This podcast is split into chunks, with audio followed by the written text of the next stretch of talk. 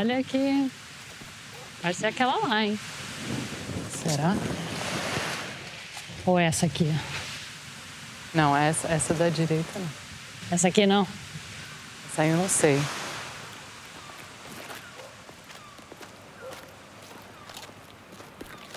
Essa gravação foi feita em junho de 2019. Naquele mês, eu fui para Búzios com a Flora Thompson DeVoe, pesquisadora desse podcast. Não tinha dois andares. Não. Mas isso dá para construir. Mas dá para fazer, né? É. Era a primeira vez da Flora lá e a minha primeira vez depois de muitos anos. Mas a Praia dos Ossos continuava do jeito que eu me lembrava, com aquela cara de vila de pescador cenográfica. Pode ser essa. Não tinha esse muro aqui, eu acho.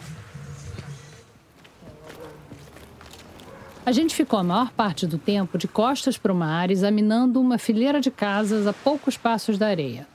Parecia que a gente estava tentando identificar o culpado naquelas filas de suspeito na delegacia, sabe? A gente, eu tô com uma sensação muito esquisita de ter, depois de ter visto as fotos da cena do crime. É. Depois de meses de apuração, finalmente a gente estava chegando perto. Aqui, numa das casas dessa praia, a Ângela Diniz foi assassinada em 1976. Eu vou. Não tem ninguém, a gente já sabe que não tem ninguém, então eu vou olhar por cima do. Quase no final da prainha, a gente achou. Tem um carro. É um carro? É um carro? Não, não é um carro, não. Não, não é não. Não, tem um guarda-sol. É, eu acho que a casa não era tão grande. Não, a casa foi estendida, né? Se Pra bobear- cima e pra trás. É, se bobear, nem tem aquele pátio mais onde ela foi morta. É. Mas eu não tô reconhecendo nada. Mesmo espiando por cima do muro, não dava pra ver muita coisa. Mas dava uma sensação que era, ao mesmo tempo, estranha e familiar. Sim. coisa que eu lembrava que era uma das últimas. A sensação era de que se a gente abrisse o portão e entrasse pelo corredor, ia dar de cara com um corpo no chão. Vou ler o laudo do perito aqui. Da vítima. Tratava-se de um cadáver do sexo feminino, já em início de rigidez cadavérica, de cor branca, aparentando 32 anos de idade, estando bastante impregnado de sangue coagulado. Isso que você está ouvindo é a descrição da cena do crime que motivou essa série. Trajava biquíni azul, tendo na região frontal o desenho de uma cabeça de pantera, de cor preta, O biquíni de estampado algodão. de pantera. estando descalço. Se fosse ficção, a gente ia achar exagero do roteirista. Isso porque a vítima, o cadáver do sexo feminino ali no chão, era a Ângela Diniz. de Ela costumava dizer: sou rica, bonita e boa de briga. E ela tinha também um apelido bem à altura desse combo. Era chamada de a Pantera de Minas. E sabe dessas pessoas que você não entende direito porque são famosas, mas estão sempre nas revistas? Ela era assim desde a adolescência. Sob o corpo encontrava-se. E eu vou dizer uma coisa já. Se você está pensando naquela mulher que foi à praia de biquíni quando estava grávida e escandalizou todo mundo, esquece. Aquela era Leila Diniz, que era atriz e morreu num acidente de avião alguns anos antes. por projétil de arma de fogo. A Ângela Diniz não era atriz, nem cantora, nem escritora, mas era o que a gente chama hoje de celebridade. Junto ao ombro direito da vítima encontrava-se uma pistola automática, oxidada, da marca Beretta, calibre 7,65 milímetros, com carregador vazio. A pistola Beretta tinha dono, Raul Fernando do Amaral Street. Raul, que todo mundo chamava de Doca, era de uma família paulista quatrocentona que já tinha visto dias melhores, mas ainda era recebida nas festas da alta sociedade. Na noite do crime, não fazia nem três meses que o Doca tinha deixado a mulher, Adelita Scarpa, e os dois filhos em São Paulo e se mudado para o apartamento da Ângela em Copacabana. A Ângela era desquitada e tinha três filhos que moravam com o pai deles em Belo Horizonte. A Ângela e o Doca estavam prestes a comprar aquela casinha de pescador na Praia dos Ossos. Eles iam começar uma nova vida, mais simples, longe das badalações da ponte aérea. Mas essa vida não durou nem dois dias. Logo no comecinho da noite de 30 de dezembro, eles brigaram e o Doca puxou a bereta. Depois, ele largou a arma no chão e fugiu. Quando o crime aconteceu, eu tinha só 14 anos. E eu não tinha, como aliás continuo não tendo, nenhum interesse especial por histórias policiais e muito menos por coluna de fofoca. O crime ficou famoso porque as pessoas envolvidas eram de coluna social. Mas não foi isso que me chamou a atenção. Esse caso virou um divisor de águas na vida de muitas mulheres. E foi por isso que eu quis voltar a ele mais de 40 anos depois. Essa não é só uma história de coluna social, mas não deixa de ser uma história sobre a imprensa. A história é também sobre o sistema judiciário brasileiro, sobre como nasce uma mobilização, sobre como as mulheres viviam e morriam nesse país e como elas continuam vivendo e morrendo. Essa é a história de uma mulher, da morte dela e de tudo que veio depois. Eu sou a Branca Viana e esse é o Praia dos Ossos.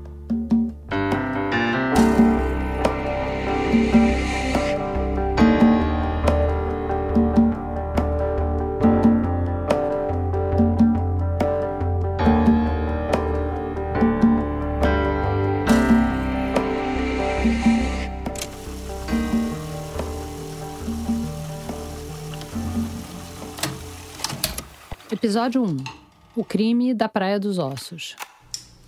Esse primeiro episódio é sobre um fato penal, como dizem nos autos. O assassinato de Ângela Maria Fernandes Diniz por Raul Fernando do Amaral Street. Vamos conhecer eles dois melhor ao longo da série, mas nesse primeiro momento, o que importa é a história do crime, como ela nasceu e o que ela virou. E para entender isso, a gente precisou vasculhar a cobertura da época. A pesquisa para esse podcast começou em janeiro de 2019. Foram mais de 60 entrevistados, centenas de reportagens, mais os autos do processo. E a gente visitou todos os arquivos e acervos de rádio e TV possíveis. Mas infelizmente muita coisa se perdeu, principalmente o acervo das emissoras de rádio. Polícia à caça do assassino de Ângela Diniz. Para contornar essa falta de registros sonoros da época, a gente pediu para um locutor ler notícias de jornais impressos. Toda a polícia da região dos Lagos do estado do Rio está mobilizada desde a madrugada de ontem para a captura do industrial paulista Raul Fernando do Amaral Street, acusado de assassinar Ângela Diniz, a Pantera de Minas, numa residência de veraneio na praia de Búzios. O crime aconteceu no dia 30 de dezembro de 1976. Os meios de comunicação do país inteiro mobilizaram repórteres para cobrir o caso.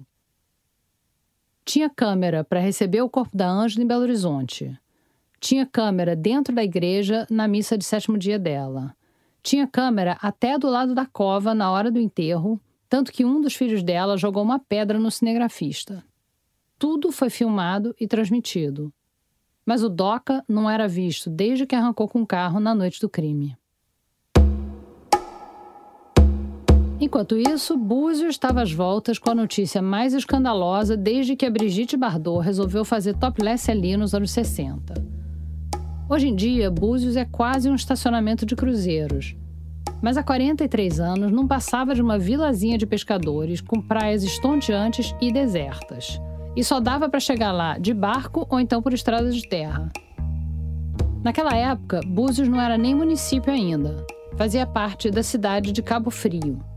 Por isso, a investigação do crime foi tocada pela delegacia de Cabo Frio. Alguns meses antes do assassinato da Ângela Diniz, o delegado da cidade tinha declarado para a imprensa que aquele ia ser um verão diferente. O Fluminense 12 de novembro de 1976. Ao jornal Estado do Rio, o delegado Newton Watzel adiantou os principais problemas a serem atacados: furtos, hippies, comércio ambulante assaltos, tráfico de tóxicos e ônibus de excursionistas. Hippies, tóxicos, ambulantes e ônibus de excursionistas. Essas eram algumas das preocupações principais do delegado Watson. Aí um assassinato de repercussão nacional cai no colo dele.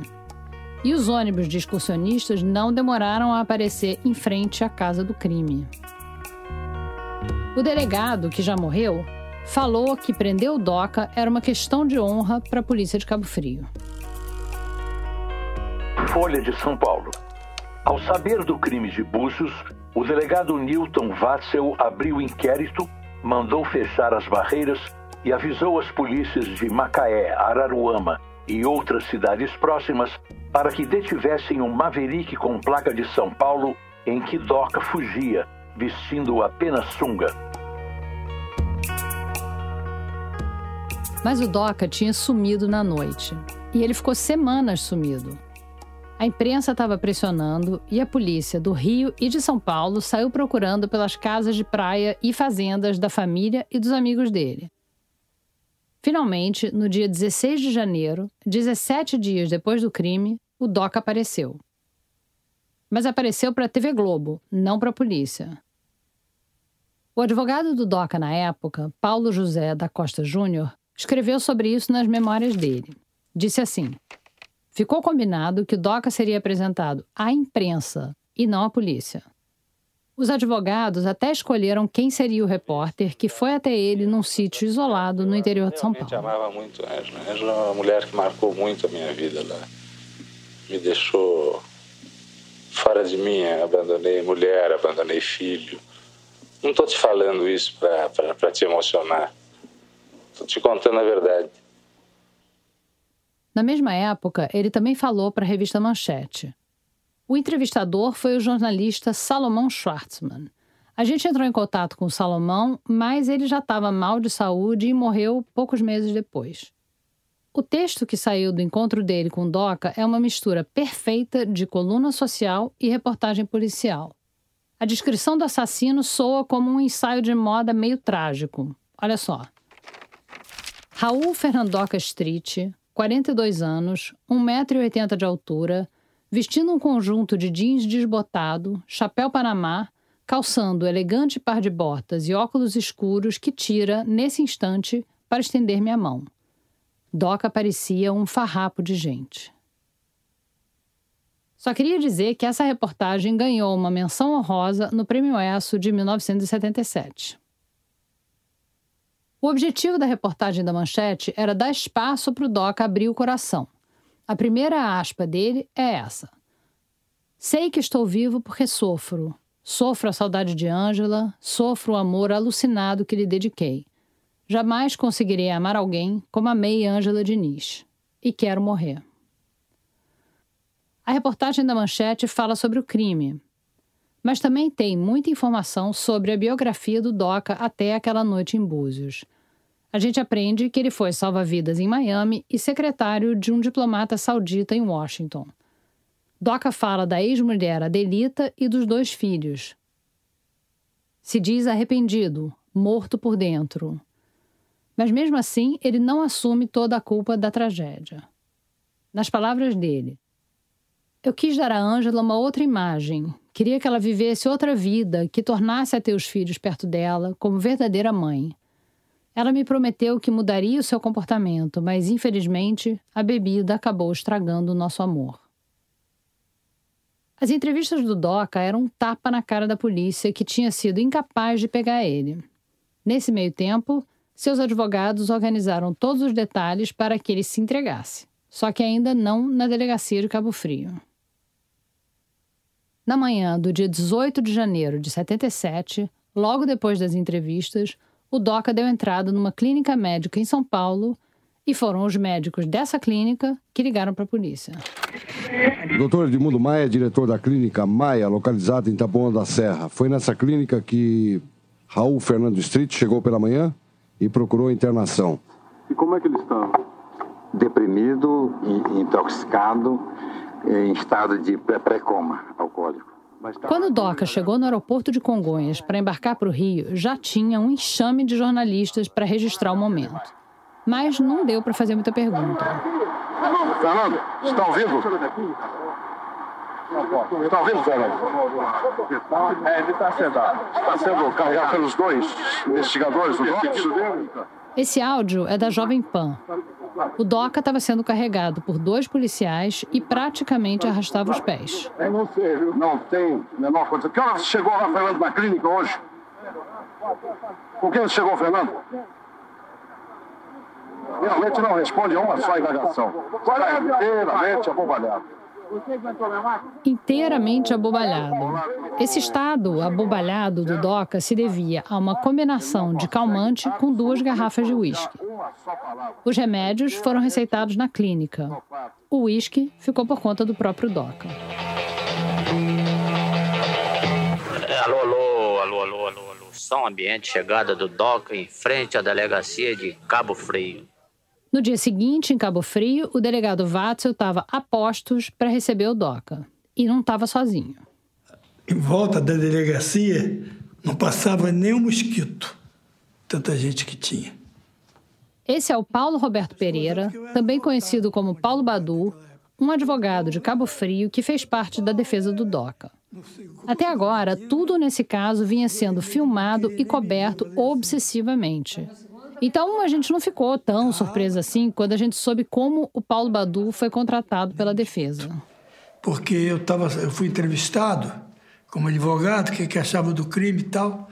Eu digo, ah, eu não conheço, mas algo, deve ter acontecido, né? Ah, fizesse uma, uma espécie de defesa dele. Ele estava lá escondido e viu na televisão. Então, quando ele chegou aqui, ele chegou na delegacia e pediu ao delegado Tonilton Watts, eu queria que o senhor me chamasse aquele advogado que se apresentou antes de ontem na, na TV Globo. A gente foi conversar com Paulo Badu na casa dele em Cabo Frio. Em cima do aparador da sala, entre as fotos da família, tinha duas do Badu com o cliente mais ilustre dele, o Doca. A primeira medida do Paulo Badu foi tentar tirar o DOCA da cadeia. O senhor estava contando como é que eram as condições da delegacia? Eram péssimas. Era muito suja. Muito suja. E a gente estava querendo tirar ele dali. Tinha um estuprador chamado Marrom e Doca fez amizade com ele, porque Doca era uma pessoa dócil. Ele só falava em Ângela, meu amor, Ângela, meu amor. Ele não acreditava que tivesse matado ela. A verdade é essa. Como assim? Foi um pesadelo para ele. Ele era realmente apaixonado por ela. O Paulo Badu conseguiu convencer o delegado Watzel de que o estado emocional do preso inspirava cuidados. Enquanto isso, o Badu foi em busca da pessoa certa para livrar o Doca daquele pesadelo. E aqui eu apresentei a ele uma pessoa que era meu amigo, que era um médico, vocês ouviram falar, chamado Ivo Saldanha. Bom dia. Bom dia. Tudo bom? Tudo bem? Eu sou psiquiatra e sou o Ivo Saldanha, que eu fui seringueiro ambulante, aí fui garçom de pensão, mensageiro dos Correios. Então, é, essa, é, essa é uma escola a vida. E o Newton tinha chamado porque o Doca estava preso na delegacia. E estava é, com é, ideia de fazer alguma coisa, alguma violência autodirigida. Ele estava com ideias suicidas? Tava. Aí, Doutor Ivo tirou o Doca da cadeia e levou para o hospital da cidade. Nós internamos, imediatamente chamei uma equipe e começamos a fazer uma sonoterapia nele. O que é a sonoterapia? A sonoterapia é você fazer uma sedação no paciente. Nesses momentos tumultuados, de estresse. A sonoterapia não é comum hoje em dia porque é praticamente um coma induzido. Pode até matar mas naquela época estava na moda, tanto para criminosos quanto para vítimas. E o Doca passou alguns dias dormindo.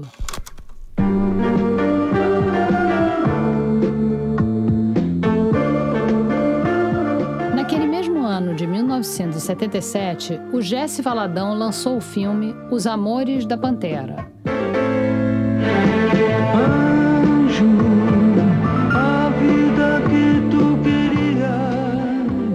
Trama, supostamente ficcional, reencena a morte da Ângela Diniz, retomando as especulações mais bizarras sobre o assassinato. Pagaste o preço mais caro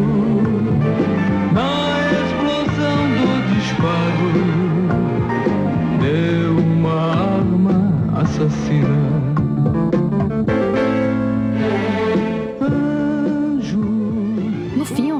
Amantes Rafael Stalk e Tamara, que não tem sobrenome, se envolvem com uma rede internacional de criminosos. E tem um traficante chamado Jean Paul, que é o verdadeiro assassino da Ângela. Quer dizer, da Tamara. O namorado da vítima, coitado, só leva a culpa. Acontece que o roteiro do filme teve uma inspiração bem concreta.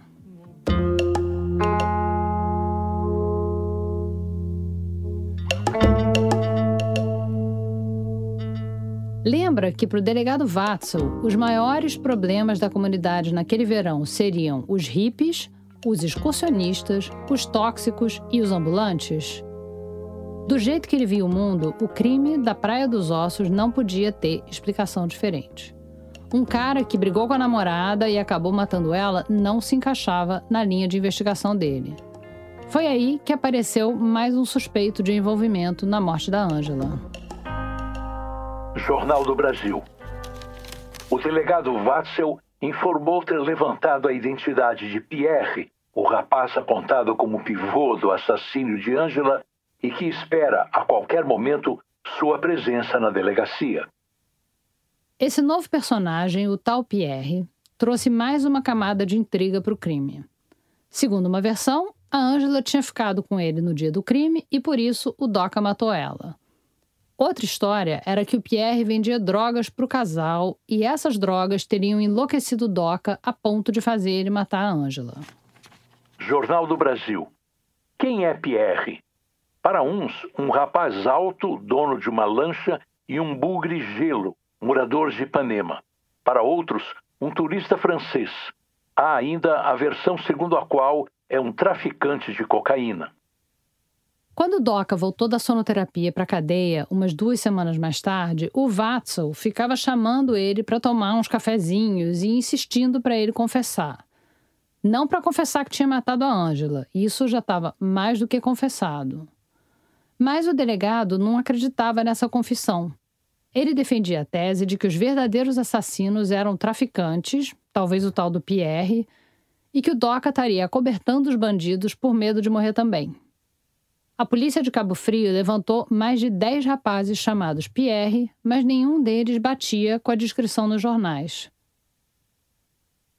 A dificuldade de se encontrar o verdadeiro Pierre tinha uma razão simples: não tinha nenhum Pierre. O tal Pierre tinha surgido no depoimento de uma das empregadas da casa na segunda ou terceira vez que ela foi interrogada. Não tem como saber o que passou na cabeça dela, porque logo depois ela própria desmentiu a história e ela já morreu. Mas fato é que, mesmo sem mais evidências, os jornais e o delegado Watzel pegaram a bola e correram com ela, levantando uma pá de especulações. É difícil entender por que a história do Pierre durou tanto. Eu só consigo pensar que talvez tivesse uma vontade generalizada de achar algum motivo para o crime além do ciúme exagerado do Doca. O francês misterioso chegou para preencher esse buraco, fornecendo uma traição. Um crime que a Ângela teria cometido e que custou a vida dela. E de quebra, ainda inspirou um roteiro do Jesse Valadão. A gente entrevistou uma das amigas da Ângela, xará dela, Ângela Teixeira de Mello. E claro que, entre outras coisas, a gente perguntou se ela lembrava do Pierre. Não. Nem um pouco. Quer dizer, nem um pouco o cara não existia ou nem um pouco você não lembra? Não, nem um pouco esse cara existia. Não tinha Pierre. As Ângelas já se conheciam há alguns anos. Eu acho que eu estava tentando me lembrar. Eu conheci ela no Antônios. Era um bar que tinha aqui, do Leblon. Né? A gente se conheceu lá. e elas ficaram amigas rapidinho. Quando ela chegava, ela chegava, né? Era uma mulher interessante, era uma mulher de papo, de gargalhada, de uma generosidade enorme e, logicamente, também sedutora. Uai, por que não? Não? Aí, no final de 76, as duas Ângelas resolveram passar o Réveillon na mesma prainha em Búzios, Não, a Praia dos Ossos. A Ângela Teixeira de Mello estava com o filho e o namorado, e a Ângela Diniz com o Doca. Os dois casais passaram a manhã do dia do crime juntos na praia. Mas nesse dia na praia, e eu fiquei ali, entendeu? Junto, rindo. E bebeu-se bebeu-se. Realmente bebeu-se. Mas uma coisa normal. Eu não vi nada, nada que comprometesse. E nem nada que sugerisse o que ia acontecer. Acha que tem um controle. Sobre a teoria Pierre, a Ângela Teixeira contou que o Doca marcava tão cerrado que seria impossível que a Ângela Diniz saísse para encontrar quem quer que fosse. Ciúme, assim, entendeu? Olhar, ficava olhando para quem ela estava olhando. Mas ele sempre sem perdê-la de vista, né? Já que o Pierre tinha sido um boato, outra personagem foi chamada para o olho do furacão na investigação do crime. E dela, a Ângela Teixeira se lembra. Aquela senhora loura. A Gabriele Dyer?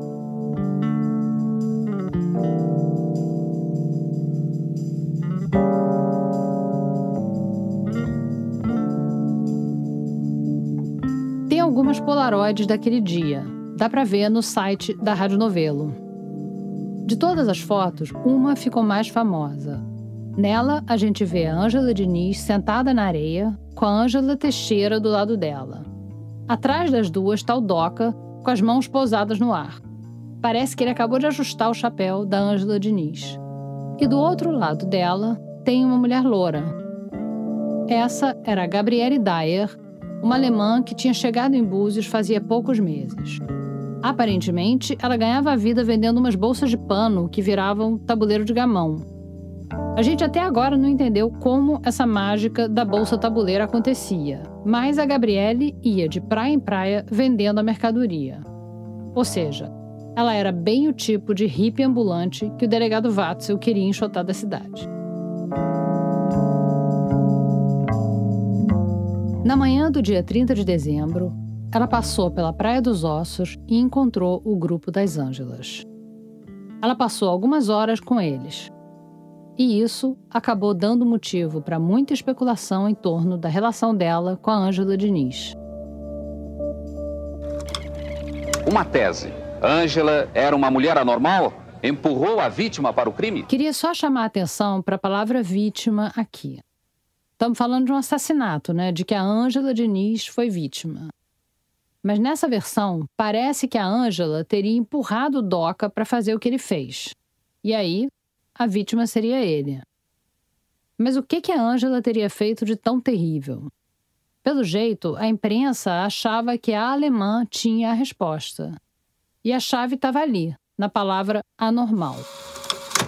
Você teria notado no comportamento de Ângela há alguma coisa que pudesse ser classificado como uma inclinação anormal ou um certo encantamento por você? Não, nada disso. A Gabriele falava português bem mal, mas isso não impediu que ela fosse interrogada várias vezes em português pela polícia e pela imprensa. Gabriele diz que ao sair da água, Angela ainda discutia com Doca sobre o almoço.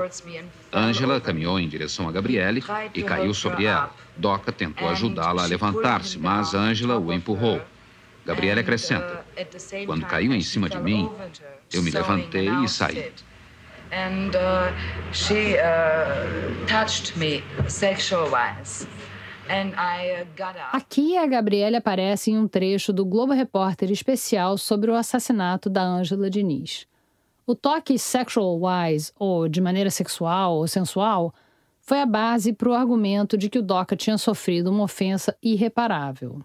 Ele não só tinha sido trocado, como tinha sido trocado por uma mulher.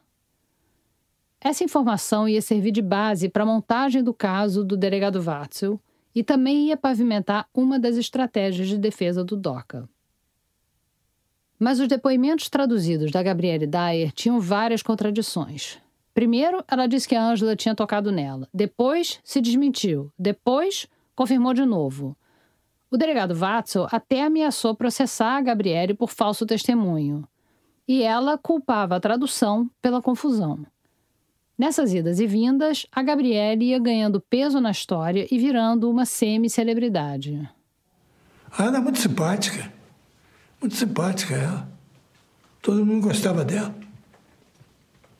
Ao contrário da, da falecida Ângela, né? Ela era muito querida.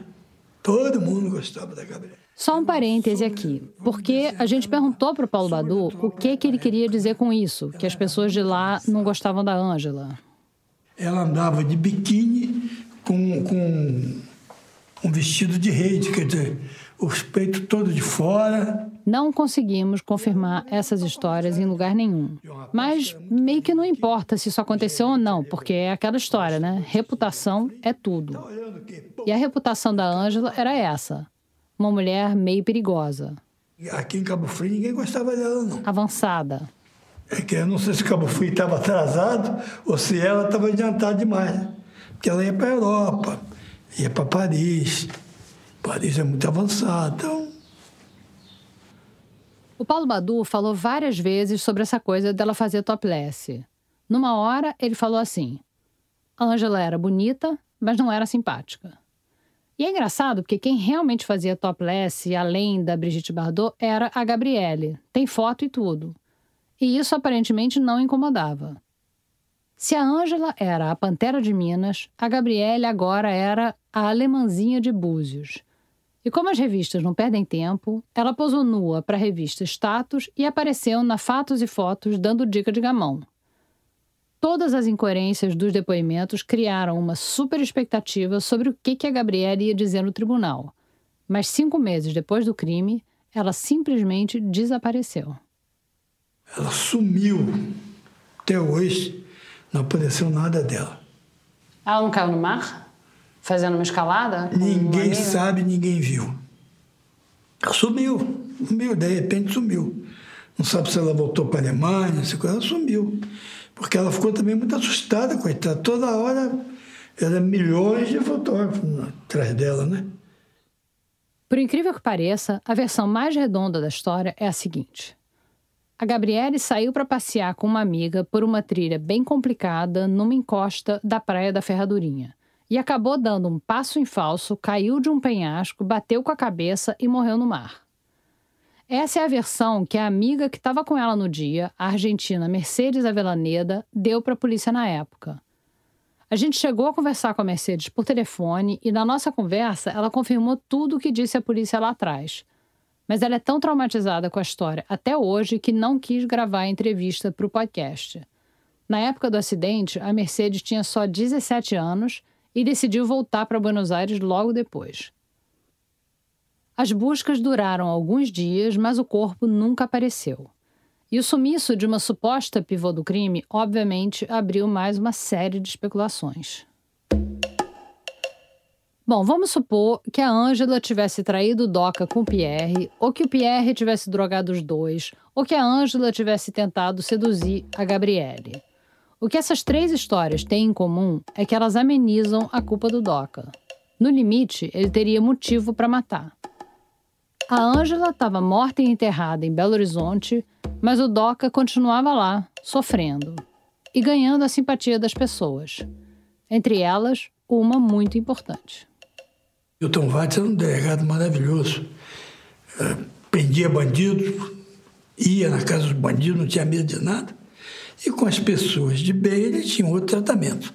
Foi o caso do DOCA. Lembra do Salomão Schwartzman, o jornalista da Manchete que foi entrevistar o Doca no sítio onde ele estava escondido? Depois, ele foi visitar o Doca, que já tinha saído da sonoterapia e estava de volta na cadeia de Cabo Frio. E aproveitou para conversar com o delegado Watson. O delegado disse que tinha lido aquela entrevista arranjada pelos advogados do Doca. E gostou. Diz que tinha mexido com ele, que tinha um apelo romântico. Ele diz: É como se o Doca fosse um Dom Quixote moderno dentro do nosso mundo materialista. A nova história era assim. O Doca era um apaixonado que perdeu a cabeça num momento de desespero e fez, do nada, algo totalmente fora do perfil dele. É o que chamam de crime passional. Mas a gente sabe que o relacionamento tinha ficado tóxico bem antes daquele dia na praia. Várias pessoas confirmaram que o namoro não ia bem, e não só os amigos da Ângela. As empregadas que trabalharam para o casal nos poucos meses em que eles ficaram juntos deram relatos parecidos. Uma dizia que a Ângela apareceu machucada, sangrando. Outra que o Doca não deixava ela sair do quarto. A manicure contou que a Ângela aproveitava as horas que o Doca ia no banheiro para ligar para os amigos. Ela me contava tudo o que acontecia na vida dela. Uma das pessoas para quem a Ângela aproveitava para ligar nessas horas era o Fritz Dorei, um dos melhores amigos dela. Ela era muito inteligente e, e era muito self-centered, não? Quer dizer, ela, ela, era a rainha de tudo. Onde ela, onde ela entrava, ela era o centro. Eles eram amigos muito próximos. De todas as pessoas com quem a gente conversou, ele foi o que pareceu mais emocionado até hoje ao falar dela. Quantas vezes a gente foi em restaurantes e coisas assim e ficava todos olhando. e ela gostava disso também, né? Eu não sei, ela era muito sofrida ao mesmo tempo, sabe? Porque quando ela estava com as pessoas, ela estava sempre rindo, isso e aquilo. E aquilo era meio falso, na minha opinião. Comigo, às vezes, ela chorava até. Quantas vezes ela chorou comigo? O Fritz conhecia o Doca desde a infância. Ele também é paulista e as famílias eram amigas. Quando a Ângela começou a falar em terminar com o Doca, o Fritz ficou preocupado. Na véspera dela morrer, ela me falou. Ele está no banheiro agora e eu, eu, eu, já falei para ele que eu não quero mais, mas ele não aceita isso e aquilo, me põe fechada no quarto, já me bateu várias vezes, eu não aguento mais. Eu falei, então não vai para Búzios. Não, não, não, eu vou acabar lá em Búzios, vou terminar com ele lá em Búzios.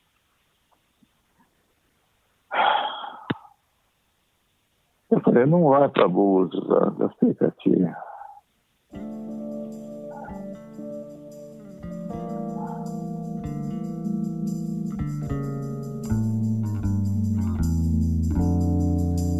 Mas a Ângela foi para Búzios. E o que aconteceu depois, a gente já sabe. A gente tentou remontar exatamente a cena do assassinato, mas não é simples. A versão do Doca a gente tem bem detalhada em mais de 400 páginas do seu livro Meia Culpa. Mas a única testemunha do crime que ainda está viva é a Ivanira Gonçalves de Souza, a copeira, que tinha 17 anos na época. Ela nos recebeu na casa dela em Búzios para tentar contar o que ela lembrava do dia.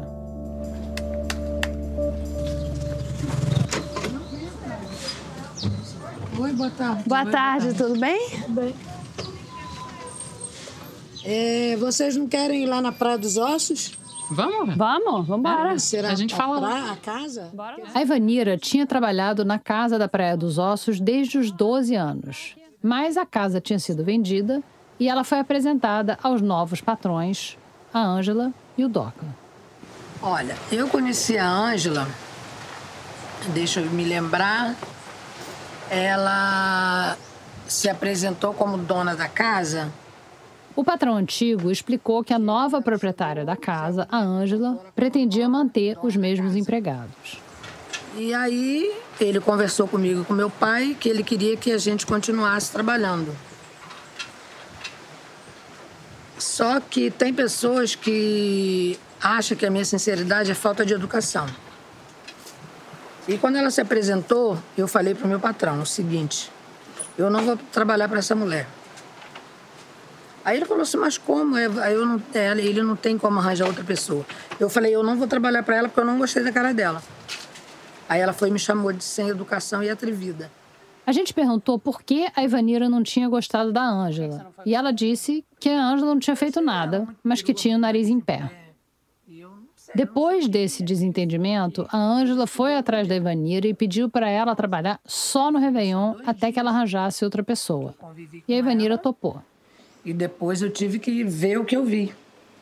A gente sentou na varanda da casa dela e a Ivanira pegou umas caixinhas de remédio em cima da mesa para usar como maquete da casa para explicar o espaço e a movimentação das pessoas.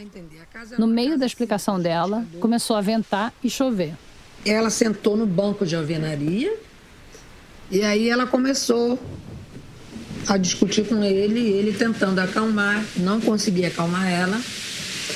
Aí ela foi na hora que ela, ele se ajoelhou, aí ela foi e mandou ele embora. Depois da cena na praia com a Gabriele, eles tinham tido uma briga física. Depois de meses de ciúmes e tapas, a Ângela resolveu que não queria mais. Ela ia entrar em 1977 sem o Doca. Você ouviu ela mandar embora? Ouvi. Ela falou, ela falou o quê? Não quero mais Não, não quero mais ficar com você, você vai embora. E aí o que, que ele fez? Ele estava com uma bolsa, ele pegou uma bolsa dentro do armário do quarto. Eu lembro, era uma bolsa marrom,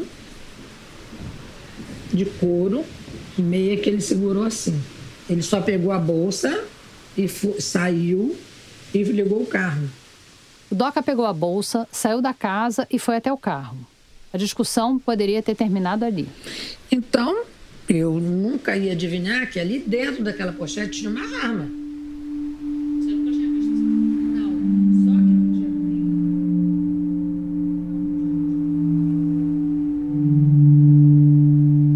Sair de casa assim era, na verdade, uma encenação. Era uma estratégia que o Doca tinha usado algumas vezes para reverter uma situação de briga.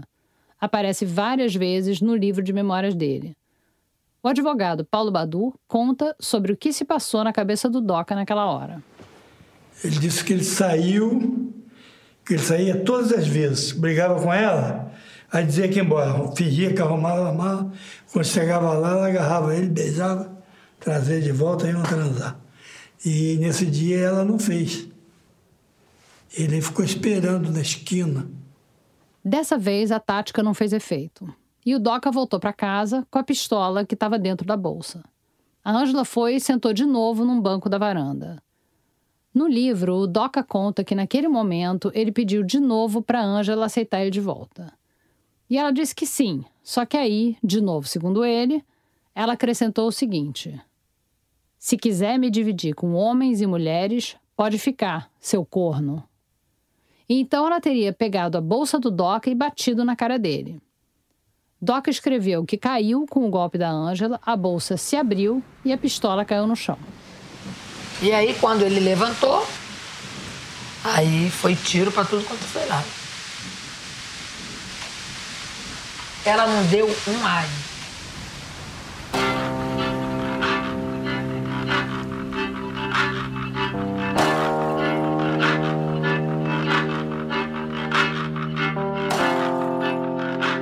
Quando eu tô tomando banho, eu só escuto assim uma curva, um carro, um barulho horrível.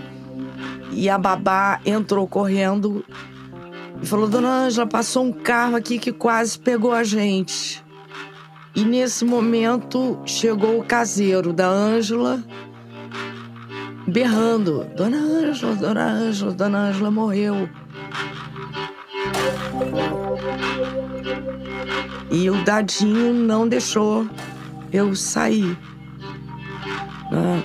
Ele foi lá. Ele foi lá ver o que tinha acontecido? É, o que tinha acontecido, porque era muito perto, né? E foi aí que eu soube, né? E aí, o que, que ele falou pra você quando ele voltou? Que tinha levado alguns tiros, que ela estava estirada para eu não ver de jeito nenhum. Né? As Ângelas tinham combinado de fazer a unha no dia seguinte, às seis horas da tarde. E foi muito triste, foi uma perda muito triste, muito brutal, né? Entendeu? De perder a vida ali estupidamente. O que eu tenho assim muito na cabeça é isso, não é? Seis horas da tarde estava marcado. De vocês irem fazer a unha, né? É. E por que que você fica pensando nisso? Porque se vocês tivessem ido. Podia ser diferente, né? Pela, pela o destino, né? O destino da vida, né? As coisas. Desde o começo, não tinha uma única narrativa do crime. Com o tempo, as testemunhas foram se contradizendo, a especulação se misturou com as peças mais ou menos ficcionalizadas inspiradas pelo caso, e a história foi ganhando vida própria. A única coisa que é comum em todos os relatos, o que podemos chamar de verdade, é que a Ângela terminou o relacionamento com Doca naquela noite. E a outra verdade incontestável é que ele matou ela. Mas com o tempo, até esse fato foi saindo de cena.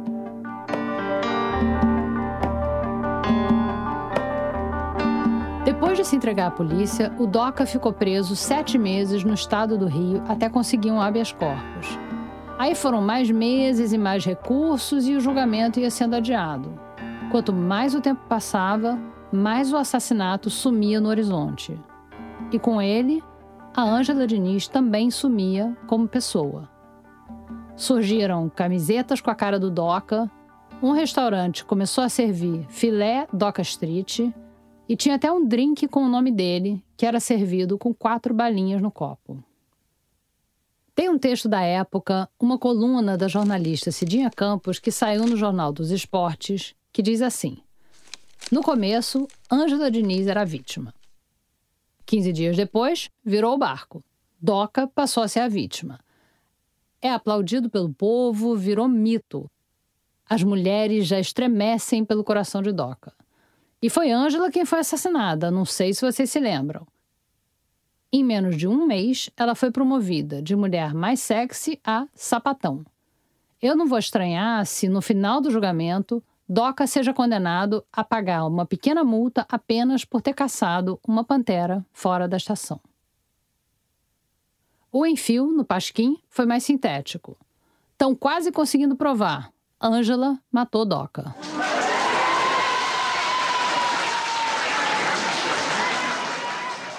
O clima era esse quando Doca se apresentou no Fórum de Cabo Frio para ser julgado em 79, quase três anos depois do crime. Tinha uma legião de apoiadores à sua espera. Alguns grupos ergueram cartazes e faixas de apoio a Doca Street. No julgamento do Doca Street, a reputação da Ângela acabou virando uma prova contra ela. Aí, por causa disso, algumas mulheres começaram a se mobilizar. E entre aquelas mulheres estava minha mãe. Durante a pesquisa para esse podcast, a Flora descobriu um manifesto que surgiu depois do julgamento com o título de Contra o Machismo na Sociedade Brasileira. E entre as 400 e tantas assinaturas, a Flora achou o nome da minha mãe, o nome da minha irmã e o meu. Eu tinha 17 anos naquela altura e não tenho a menor lembrança de ter assinado aquele texto. A minha mãe deve ter botado na minha frente e me mandado assinar. Mas foi curioso reencontrar aquela assinatura 40 anos depois. Porque aquele manifesto e esse podcast não deixam de ser duas tentativas de resposta à mesma pergunta.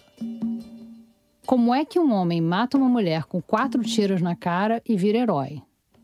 Ou então dá para dizer assim: como uma mulher desarmada é morta com quatro tiros e vira a vilã da história? É isso que a gente vai tentar responder no próximo episódio de Praia dos Ossos, acompanhando o julgamento do Doca Street pelo assassinato da Ângela Diniz.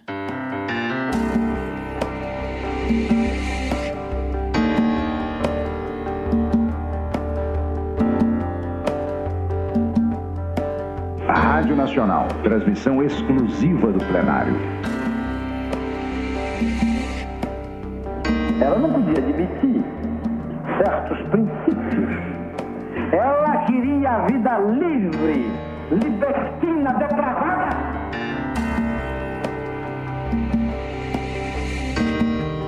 A absolvição deste homem pelos fundamentos que ele deseja. Legítima defesa da dignidade será mais um assassinato de Ângela. Praia dos Ossos é uma produção da Rádio Novelo. Se você ficou curioso para saber um pouquinho mais, tem conteúdo no nosso site radionovelo.com.br barra Praia dos Ossos e nas redes sociais sempre em arroba Rádio Novelo. Para não perder nenhum episódio, assina aqui o nosso feed. Eu sou a Branca Viana, idealizadora e apresentadora desse podcast. A Flora Thompson DeVoe é responsável pela pesquisa e coordenou toda a produção. A montagem é da Laís Lifshitz. A direção criativa é da Paula Scarpim, que assina o roteiro com a Flora, e com o Aurélio Aragão e o Rafael Espínola, da Segunda Andar. A coordenação digital é da Keren Moraes. Nosso diretor executivo é o Guilherme Alpendre. A produção é da Cláudia Nogaroto e a captação para esse episódio é do Estúdio Rastro, do Rodrigo Pereira e do Caio Barreto, com transporte do Carlos Loureiro. Pesquisa audiovisual de Antônio Venâncio. Usamos áudio de arquivo da Jovem Pan, Rádio Nacional e TV Globo, e a locução das reportagens de arquivo é do Ingo Ostrovski. A identidade sonora do Praia dos Ossos foi composta pelo Pedro Leal Davi e a finalização e mixagem são obra do João Jabassi. Nossa identidade visual é da Elisa Pessoa, nossos vídeos são da Marina Quintanilha e o nosso site é da Café. A checagem foi do Érico Melo. A música Anjo, do filme Os Amores da Pantera, foi gravada pelo Tony Vargas com letra de Chico Xavier e arranjo de Orlando Silveira. Para esse episódio, agradecemos a ajuda de Marco Nicolau e Mercedes Avelaneda, Maria Alice Celidônio e Mário Sérgio Bacelar, Ivanira Gonçalves de Souza, Ângela Teixeira de Melo, Jaqueline Pitangui, Paulo Roberto Pereira, Ivo Saldanha, Fritz Dorei e Robin Dyer. Obrigada e até a semana que vem.